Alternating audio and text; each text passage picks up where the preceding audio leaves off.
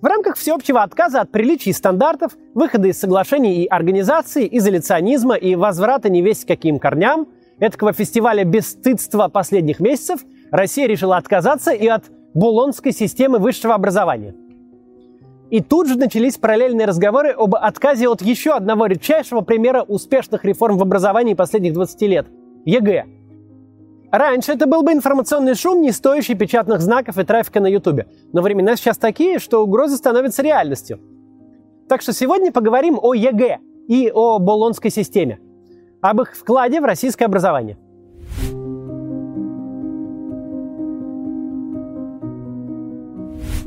ЕГЭ все время своего существования вызывает массу критики и откровенную ненависть сразу по многим причинам. Первая причина чисто идеологическая – ЕГЭ – это зеркало. До массового внедрения ЕГЭ в публичном обороте существовала советская еще байка о лучшем в мире образовании. Дескать, у нас со многим не очень, но мы, по крайней мере, умные, не то что тупые американцы. Понятно, на чем эта байка жила. На отсутствии системы объективной оценки. Люди сдавали экзамены в собственных школах своим учителям. Учителя проверяли результат э, своей же работы.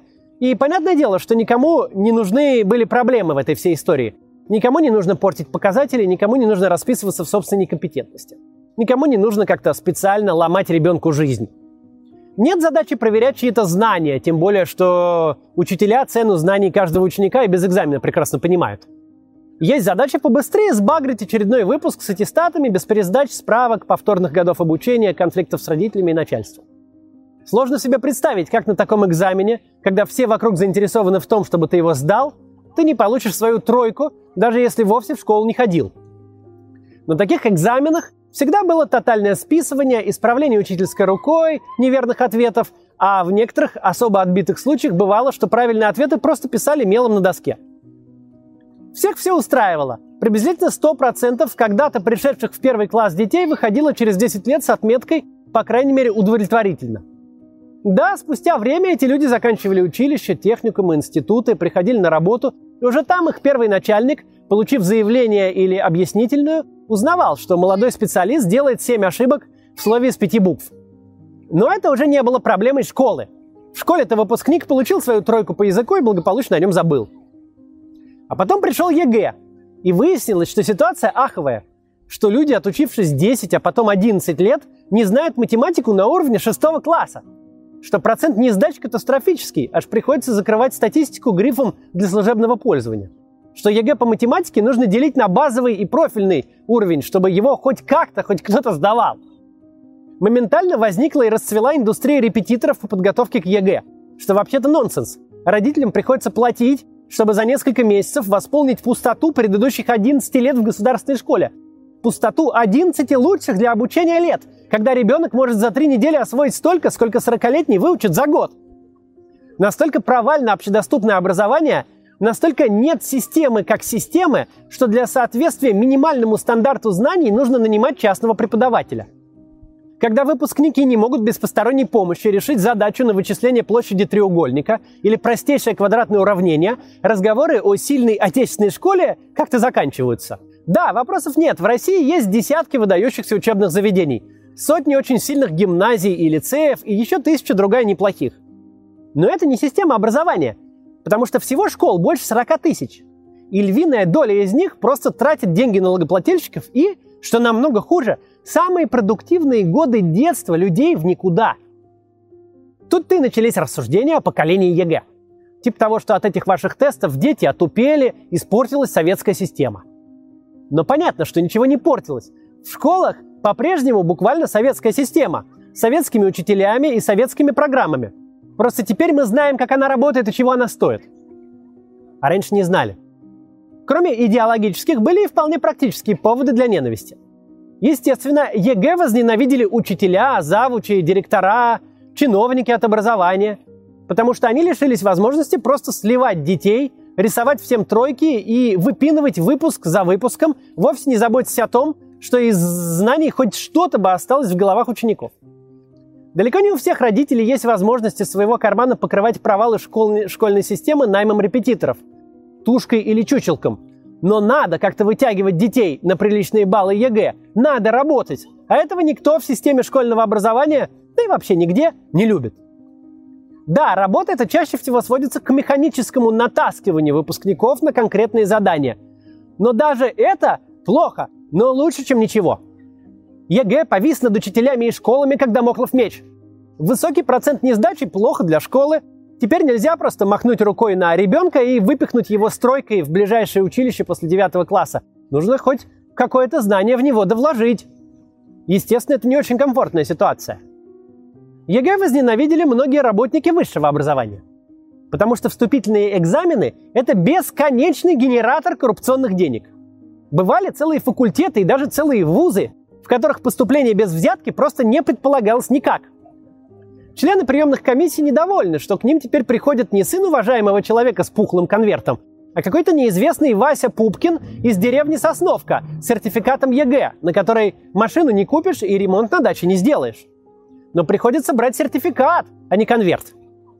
Разумеется, коррупции в высшей школе осталось сколько угодно. Разумеется, профессорско-преподавательский состав по-прежнему имеет широчайшие возможности для вымогательства на этапе обучения. Но это совсем не то же самое, что на этапе поступления. Да и много ли ты возьмешь с того Васи Пупкина из Сосновки? Слишком у многих людей были причины ненавидеть ЕГЭ. Кому-то он давил на идеологическую мозоль, кому-то залезал в карман, у кого-то отбирал власть. Кроме того, ЕГЭ чисто идеологически все больше противоречит российскому режиму.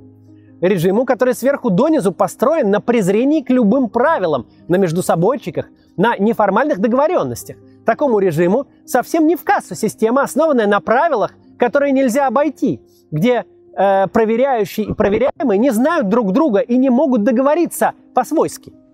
Конечно, невозможно построить систему внутри государства, которая будет полностью независима от пороков самого государства. ЕГЭ всю дорогу преследовали вполне объективные скандалы, начиная со знаменитых чеченских стобальников. ЕГЭ может побороть кумовство на уровне школ и коррупцию на уровне приемных комиссий. Но когда речь заходит о компрометации госэкзамена на уровне э, глав регионов, с такими объективная система оценки знаний справиться, увы, уже не может. Конечно, сам ЕГЭ страдает от массы пороков, начиная с постоянного реформирования ради реформирования и заканчивая глобальным позорищем. Экзамены по гуманитарным предметам, которые предлагают угадать мысли составителей и подстроиться под них. Э, то есть вовсе не являются экзаменами вообще-то. Тем не менее, сила ЕГЭ именно в том, за что его ненавидят. Это удивительная реформа, которую критикуют не за недостатки, а именно за достоинство. ЕГЭ – настоящий социальный лифт, который разрушил советскую кастовость высшего образования. Ведь помимо того, что существовали факультеты и целые вузы, куда вы никак не могли попасть без взяток, точно так же существовали факультеты и целые вузы, куда просто никто не мог прийти с улицы. Если вы откро... откроете биографию любого высокопоставленного сотрудника российского МИДа, начиная с Лаврова и Захаровой, то обнаружите, что они всегда происходят из семей сотрудников либо советского МИДа, либо Министерства внешней торговли. И это не совпадение. Просто МГИМО – это номенклатурный вуз, где учатся дети дипломатов, чтобы стать дипломатами. У меня на канале есть отдельный ролик о кастовой системе советского общества. Это, кстати, посмотрите, это интересно. Э, это ходят мифы о том, что советское общество было каким-то очень равным. Нет, на самом деле оно было кастовым. Даже намного более кастовым, чем сегодняшнее российское. Так вот, эта практика для советского э, общества, когда вузы для каких-то отдельных категорий людей, совершенно естественно. Как есть у министерств и ведомств, у партийных органов, э, у разного рода начальства свои санатории, спецраспределители еды, отдельные дома, отдельные больницы и столовые, так и есть и детские сады, школы, факультеты и целые институты, где учатся только свои. И это не вопрос денег – это вопрос того, что Вася из Сосновки никогда не станет дипломатом, потому что у дипломатов есть свои дети, а вы идите нафиг. Эта система ослабла вместе с развалом СССР, но никуда не делась, причем часто даже не скрывалась. Часто у элитных гимназий были публичные соглашения с топовыми вузами о приоритетном зачислении именно их выпускников. Или льготы для местных, когда москвичи зачисляются в московские институты в приоритетном порядке. Это все было совершенно обыденным – и вроде как даже считалось нормальным. На то они и московские вузы, что не сельские жители туда типа пойдут в первой партии. Так считалось. ЕГЭ отделило знание от происхождения. Оно ни в коем случае не навело равенство. Потому что в московской гимназии все еще банально э, намного лучше образование, чем в рядовой районной школе из глубинки.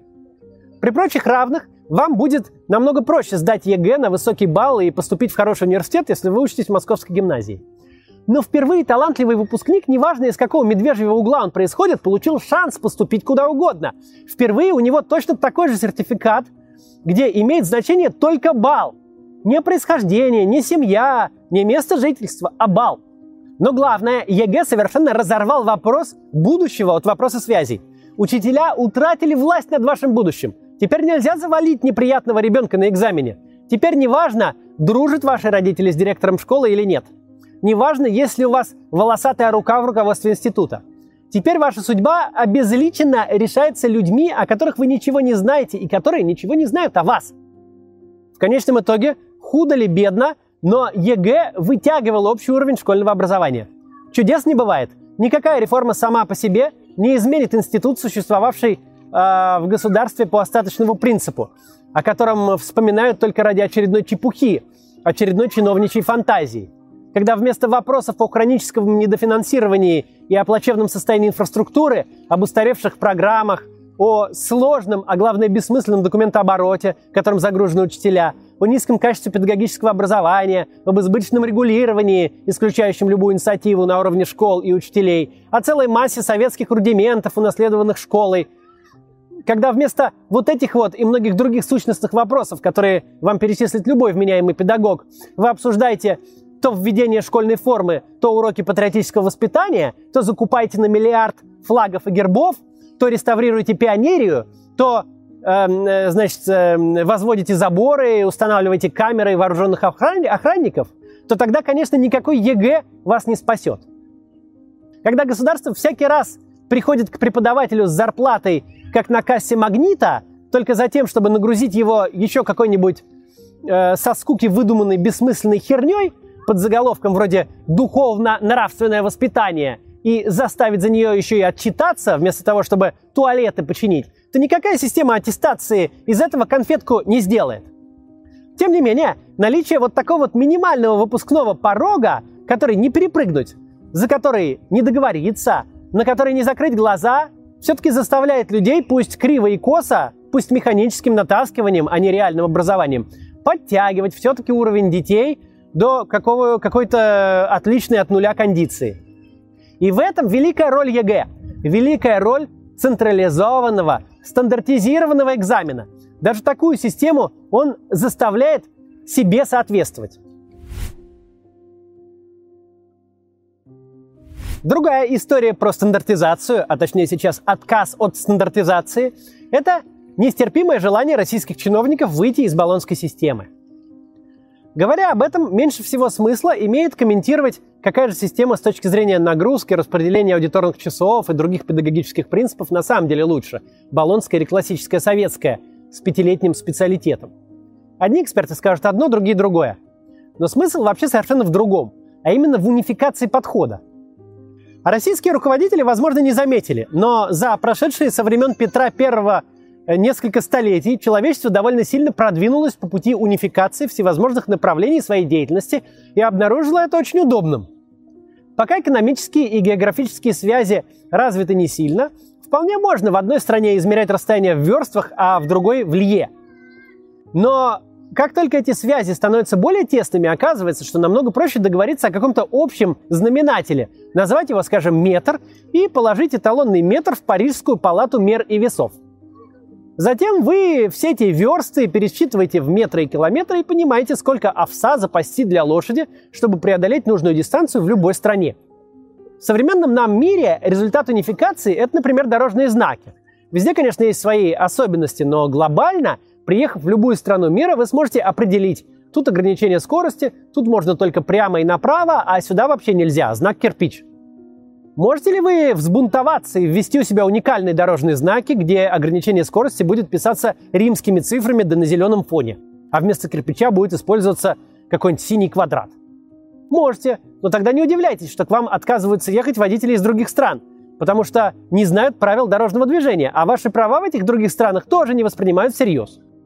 История с баллонской системой, она тоже про унификацию – Можно сколько угодно спорить про бакалавриат и магистратуру, но главное не название и не количество лет обучения, а то, что во всем цивилизованном мире они обозначают примерно одно и то же. По диплому и наполнению программы можно примерно оценить, как студент учился, какие он получил знания. Можно сопоставить его с другими студентами. Это важно для учебных заведений, которые анализируют заявки на обучение и позволяет отказаться от лишних экзаменов. А еще более важно, это для работодателей – Станет ли работодатель разбираться, какая система обучения лучше? Да никогда в жизни не станет. Все, чего он хочет, это быстро понять, квалифицирован ли потенциальный сотрудник, а это намного проще сделать, когда система образования достаточно сильно унифицирована. Незнакомые слова в резюме заставят просто от такого кандидата отказаться, благо на хороших позициях конкурс всегда высок. Выход России из баллонской системы – это сознательное усиление изоляции нашей страны, Выпадая из международной унификационной системы, мы лишаемся возможности самим использовать ее преимущества. Это как произвести в 2022 году смартфон с каким-то уникальным разъемом для зарядки в надежде заработать на продаже проводов. Если ты не Apple, то у тебя ничего не получится. Ты на проводах не заработаешь, и гаджет твой никто покупать не станет. Причем это решение классический пример таких контрсанкций, которые принято сравнивать с бомбардировкой Воронежа – то есть миру от этого ни жарко, ни холодно, а вот нам самим плохо. Например, отказ от импорта французского сыра тоже, конечно, похожие контрсанкции, но он хотя бы мог в теории на какое-то время испортить настроение производителям французского сыра.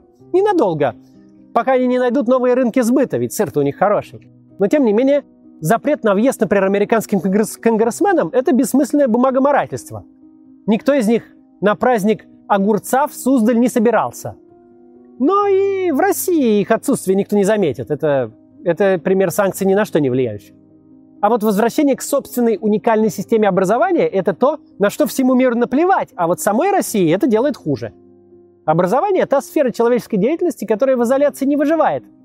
Чем хуже связи, чем меньше в программах информации о новейших научных открытиях, в том числе сделанных в других странах, тем менее обученные получаются выпускники – которым потом работать на благо нашей же экономики выйдет хуже. Все это, кстати, понимал даже тот же Петр I, который и сам съездил в Европу поучиться, и других заставлял.